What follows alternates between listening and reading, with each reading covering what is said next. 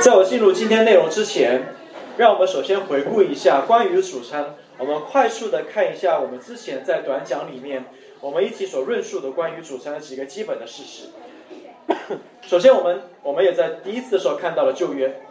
我们看到主餐，它其实跟旧约里面的逾越节是有联系的。主餐是由逾越节转化而来的。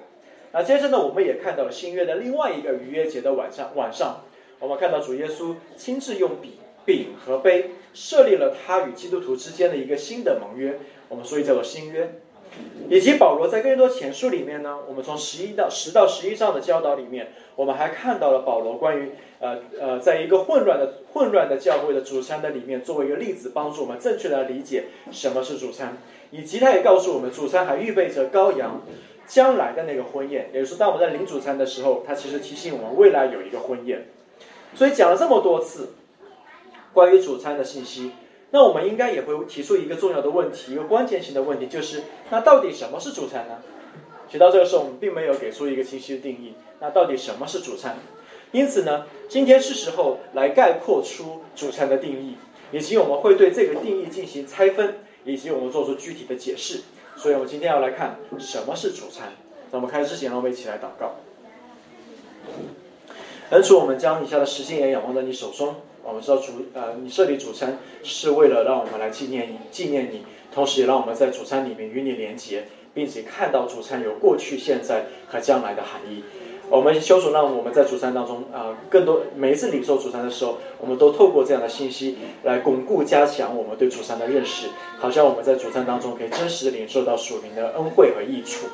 所以求你祝福在接下来的信息，也让我们可以明白、听见又明白。我们这样祷告。是奉告主耶稣的名祈求，阿门。我会从几个方面来跟大家分享，呃呃，今天的信息。首先，我会给到给到大家主餐的定义是什么，然后我会对主餐的这个定义做出详细的拆拆分，然后我们对每个部分来了解呃这个定义的信息。那什么是主餐呢？我们给出定义：主餐是教会与基督相交及教会成员彼此相交的行为。透过领受饼和杯来纪念基督的死，是信徒个人领受基督恩惠、重生自己对基督及其子民所做的承诺的行为，从而使教会成为一个身体，并从世界中分别出来。所以很长，让我再说一次，主餐是什么呢？是教会与基督相交，以及教会成员彼此相交的行为。透过领受饼和杯来纪念基督的死，使信徒是信徒个人领受基督恩惠，重生自己对基督及其子民所做承诺的行为，从而使教会成为一个身体，并从世界分别开来。那么从这个定义里面，你大概会看到两个两个呃重要几个重要的要素：第一，它是教会的行为；第二，它是信徒个人的行为。然后结合教会的行为以及个人的行为，使教会成为一个身体。并从世界中分别出来，这样大家可以更清楚看到它的框架。那么我们会呃接下来详细分分析这个定义的每个部分。那首先我们来谈主餐是教会的行为。第一，我们要看主餐是教会的行为。首先呢，当我们领主餐的时候，它是一个教会集体的行动，是整个地方教会都应该参与到其中的，而且是一起来参加的。如果你还记得保罗，我们之前在讲主餐的时候，我们谈到保罗在哥林多前书里面，他处理哥林多教会当时如何混乱了主餐，他还你还记得他讲的这几句话吗？比如说他说，你们聚会的时候算不得吃主餐，他讲的是你们，同时他也说过，所以我弟兄们，你们聚会吃的时候要彼此等待，免得你们聚会自己取罪。所以从这里面来看到很明显。在哥林多，是整个地方教会在一起聚会的时候共同领受主餐的。这不是一个个人，也不是家庭，也不是小组的行动，而是当时哥林多教会整体的行为。也没有明确的证据表明，在新约经文当中还有其他的教会在用别的方式来领受主餐。所以我们只看到在新约圣经当中，教会作为一个整体在一起领受主餐。因此，这不是朋友间的私人聚餐，这不是一个 party，而是教会公开庆祝和基督相交以及彼此相交的方式。所以主餐跟教会是密不可分的。所以第一，这是主餐是教会的行动；第二，我们要谈到定义的是，它也是与基督相交，还有彼此相交的行动。它是跟基督相交，以及与彼此相交。那当我们领受主餐的时候，我们就统领了基督的身体和基督的宝血。我们凭信心领受分受饼、分受杯，通过这种方式，我们有份于基督的被定的身体，还有他为我们所留的宝血。那我们也要尤其的留意，呃，主餐并不止步于此，因为我们要知道，在更多前书里面，他反复强调的一个词，在谈到主餐的时候，他强调的一个词是我们，我们所祝福的杯，我们所掰开的饼，还有我们虽多。所以保罗在讲主餐主餐的时候呢，他反复的讲我们、我们和我们。主餐是教会的行为，我们刚刚谈到了，但这并不是说我们这几十个人或者一百个人，我们都有特别有啊丰富的啊个人灵修生活。然后什么主餐呢？好，主餐好像是一群人各自在领自己的主餐，只不过都在一个房子里。那么这样的话是一个个人行为，啊。这并不是在讲，他并不主餐并不在描述我们在一起集体的做个人个人领袖，因为保罗在更多前书十章十七节说到是我们虽多，但人是一个饼一个身体，因为我们都是分受这一个饼，所以在主餐当中，因着我们与基督相交，我们也彼此的相交，主餐表明与我们与基督联合，因而也表表明我们都在基督里面的合一。所以这也是为什么大家在我们的主餐的里面，我们发现，在领受饼的时候，长老和牧师们通常会说，个人分受呃，个人领到饼的时候，你就可以独自吃，作为你个人跟随基督的记号。当你领到杯的时候，长老们会说，你等到其他人一起领到，我们同时来喝，作为我们共同跟随基督的记号。所以主餐不仅强调了我们与基督的相交，它其实也在强调我们。虽多，人是一个饼一个杯的共同的记号，与我们与基督身体的相交，所以是与基督相交，与基督身体相交。这第二个点。那第三，我们要谈到主餐是纪念基督的死。我们借着主领受主餐来纪念耶稣的死，因为在路圣经里面清楚说，又拿起饼来祝谢了，就掰开递给我们，说这是我的身体，为你们舍的，你们也应当如此行，为的是纪念我。那么这个纪念的行为，当然包括提醒我们要想起耶稣的死和他的意义。所以掰饼和吃，呃，掰饼、吃饼、倒酒和喝酒，那这样一系列的行动，它其实是透过这个行为，用一种可见的方式，戏剧化的把整个福音事件呈现在我们的眼前，成为我们甚至可以品尝的食物。但知不知道，其实你品尝一种东西，它也是在表达你用。啊，非常丰富的感官来体验这件事情。但主餐不仅仅是一个提醒，好像我们来纪念它。在某种意义上，主餐它还把过去的事带到了现在。你想想，神对逾越节的以色列百姓所说的话，他说：“当那日，你要告诉你的儿子说，这是因耶和华在我出埃及的时候为我所行的事。”因此，每一代的以色列人在守约节的时候，他都会说要守这个节，因为在守这个节的时候，我们就想到神领我们出来埃及，拯救了我们。所以，神与以色列百姓所立的新约，呃，神与呃他的子民在新约时候所立的约，对今天我们这个时代同样也是有效的。我我们每次借的这个约，都在反省，让我们来开启重塑这个救赎的事件，来提醒我们。所以我们把过去的事件拉到现在了，把我们带到现在。呃，就是把过主在把过去的事情带到现在。此外呢，主餐也把未来带到了现在。他把未来的事情也带到了现在，让我们来思想。所以，当我们回想时下的救恩的时候，我们其实也在展望一个未来，将来一定要来的国度。当我们纪念基督的死，其实我们也在期盼他的再来，对吗？正如保罗说：“你们每逢吃这饼、喝这杯，是表明主的死。”只等到他来，这个讲的是未来。在主餐当中，我们纪念并记记呃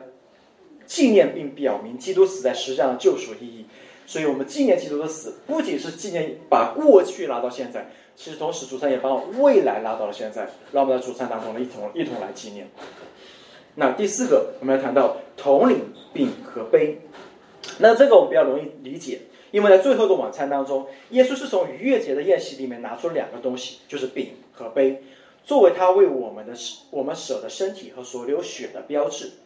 在主餐当中，整个教会也有同领饼和杯，以表明基督的死，并且同享他的死所带来的恩惠。但是大家有留意，大家如果读圣经的话，你会留意到一点，就是你会发现保罗也好，他在谈到主餐的时候，在那个时候，更多的迹象都在表明，他们在聚，他们是在一起吃饭的时候，一起聚餐的时候，他们一同领受主餐。但我们今天很少有教会是这样做的，我们很少教会是在一起吃个饭，吃完饭之后我们一起领主餐。我们大部分聚，我们聚餐的啊，那聚餐的时候来领主餐是当时教会的一个好的传统。但是呢，我们我们要说，它并这并不是圣经所命令我们领主餐的必要条件，因为圣经并没有命令我们在领主餐的时候要一起吃饭，因为耶稣毕竟耶稣吩咐我们的是要要如此做，是要喝主的饼啊，吃主的饼，喝主的杯，所以主餐不是教会的发明，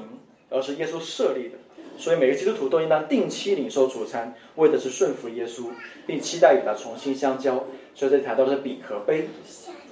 那么第这第三个，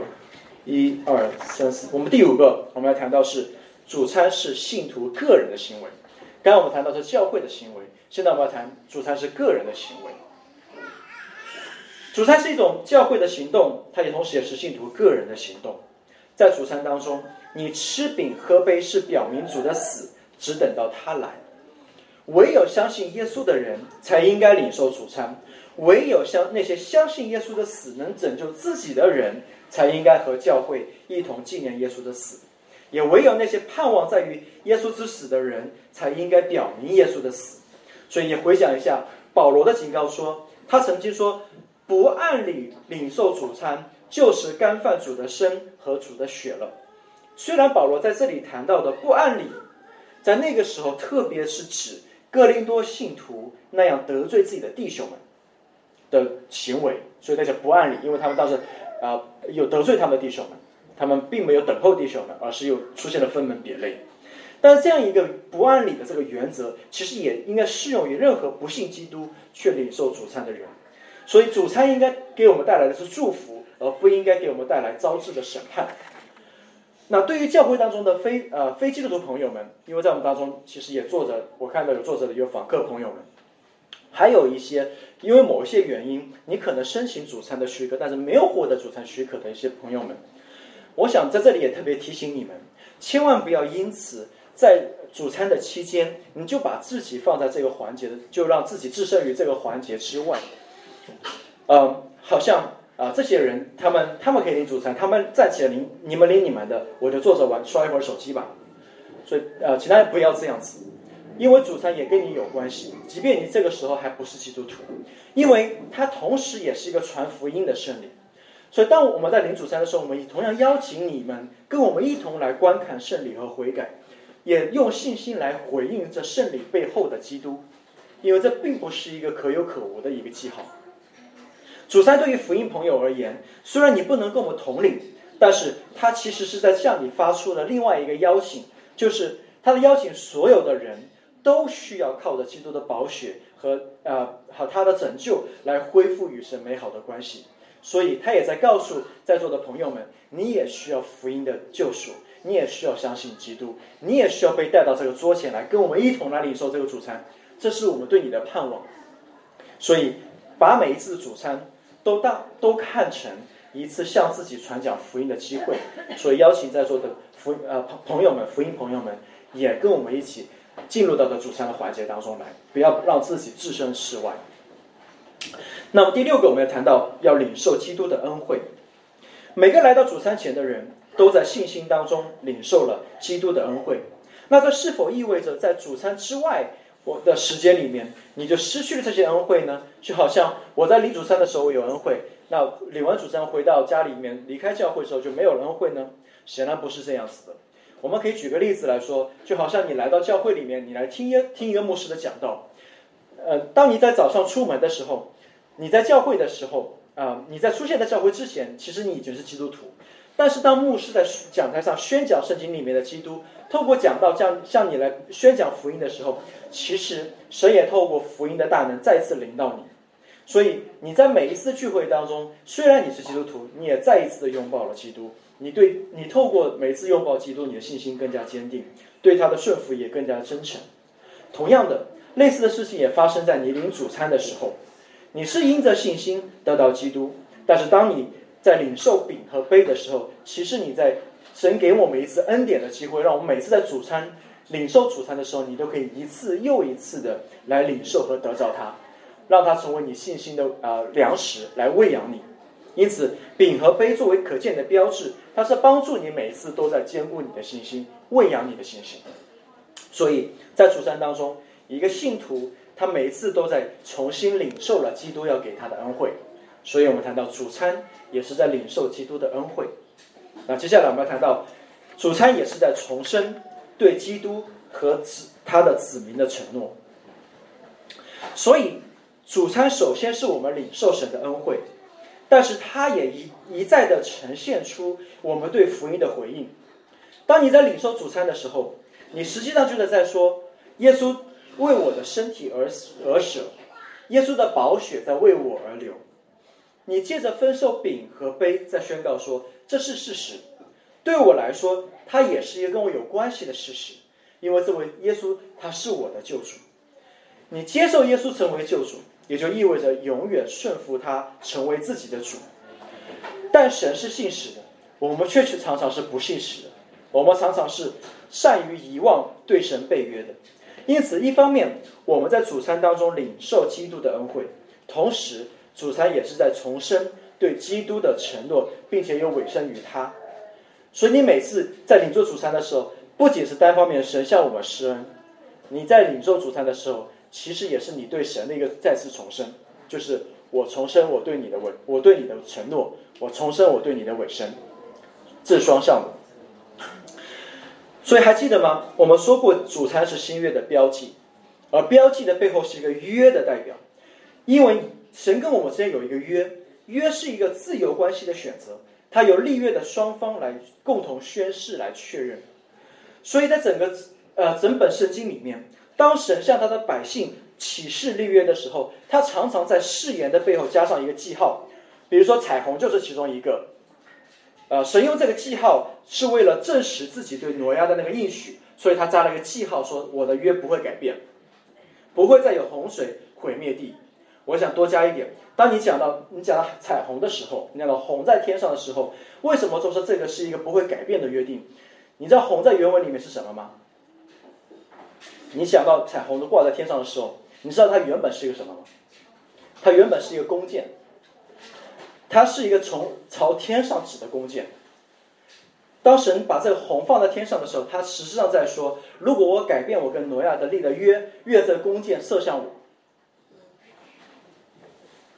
包括说像，包括说神也给亚伯拉罕的记号是说是割礼，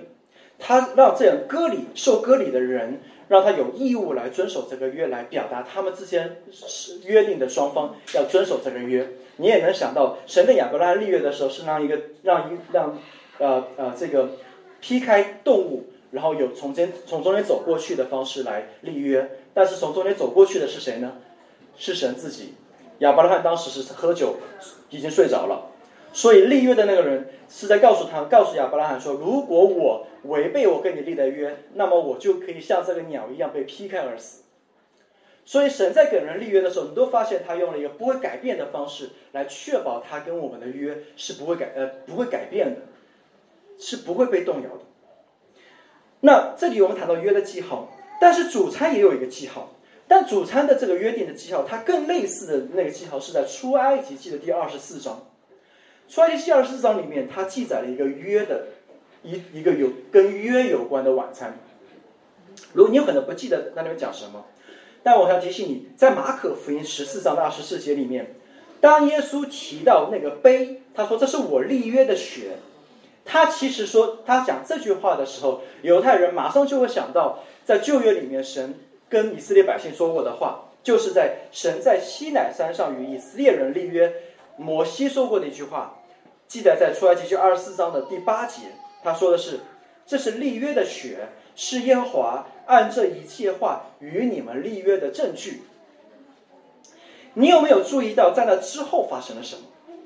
摩西、亚伦和以色列的众长老，他们上了西乃山，来到神的面前。然后第九到第十节，二十四章九到第十节，随即记载说，他们观看神，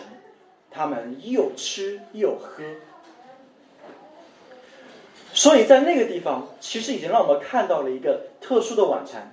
他们在立旧约的时候立约之后，他们在干嘛？他们在又吃又喝。在新约里面的逾越节那个晚上，神在用他的身体和他的血跟他的百姓立了一个新的约定的时候，其实是围呃门徒们围在餐桌前，也在又吃又喝。确认旧约的不仅是寄生的血，还有神亲自招待的一顿饭。呃，同样的，新约由耶稣的所流的宝血所确认确立，并借着招他的招待的一顿饭被反复的确认，也就是主餐。在主餐当中，新约的双方就神和他的子民都在证明我们会恪守这约，就是设立圣餐的神和领主餐的你们，双方都在说一个约定，我们会持守这个约定。神以耶稣为我们舍的身体和宝血的标记来证明。在主餐当中，神借着这两个要素，要向我们显明他的应许，就是如果我们要信心回应基督，我们就会得救。不管我们走了多远，不管你现在有多么的软弱，不管你现在你可能处于一个灵性的低潮，但是在主餐里面，他都不断用这个约在提醒我们：如果你有信心回应他，你就会得救。当我们领受这些要素的时候，我们庄严的在证明。我们已经归信基督，并将自己完全献给他。在主餐当中，我们借着领受他的身体和宝血的标记，宣告自己相信耶稣基督，就像口头的宣誓一样。我们坚定的表明自己对新约的承诺。但主餐也重申了我们对基督子民的承诺，还记得吗？保罗也将表明主的死和爱主的子民是联系在一起的。所以在主餐当中。我们不仅与基督相交，我们也与在座的各位、我们身边的彼此相交。主餐提醒我们要起来承担起对教会的责任。所以你的立约不仅是跟神，你也你也像你身边的人在立约。所以教会是各位在座你们领主餐的人的责任，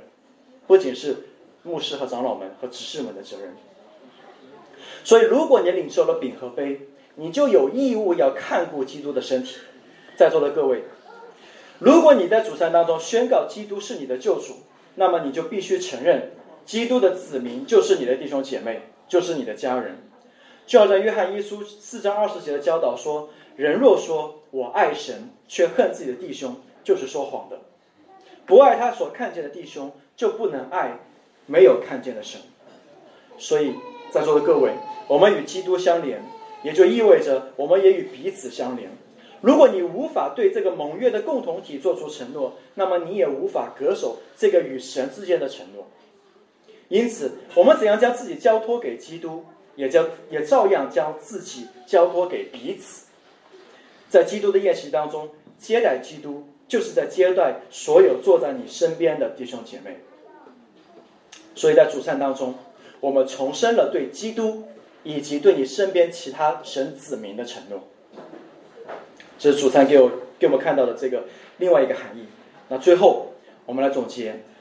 这么所有的含义全都放在一起，它是一个教会的行动，它是一个个人的行动。最后总结一下，从而使教会成为一个身体，并从世界中分别出来。主餐第一的最后一句话，总结和指出了这种教会行动和信徒行动所产生的果效，就是当教会同心纪念主的时候。当信徒领受恩惠和重生承诺的时候，教会成为了一个身体。正如保罗在哥林多前书十章十七节所说的：“我们虽多，仍是一个饼，一个身体，因为我们都是分受这一个饼。”正因为主餐是许多人成为了一个身体，它标志着这个合一的身体从这个世界里面分别出来。当教会在领主餐的时候，基督在地上的身体就被我们这样。零主餐的方式被放大和显明在这世界的人面前，尤其是显明在来到我们中间的访客朋友们面前。这是主餐的意义。让我们一起来祷告。恩主，感谢你，谢谢你不断的用你的话语提醒我们。你不仅用你的话语传讲给我们听，你甚至用了一种我们可以看见的、还可以尝到的方式，形象的来迁就和扶救我们这软弱的信心和我们软弱的理性，让我们更好的能够明白主你所设立的圣主餐的意义，也提醒我们每次在领受主餐的时候，我们能够郑重的来到你的餐桌面前。我们在祷告，乃是奉主的名祈求。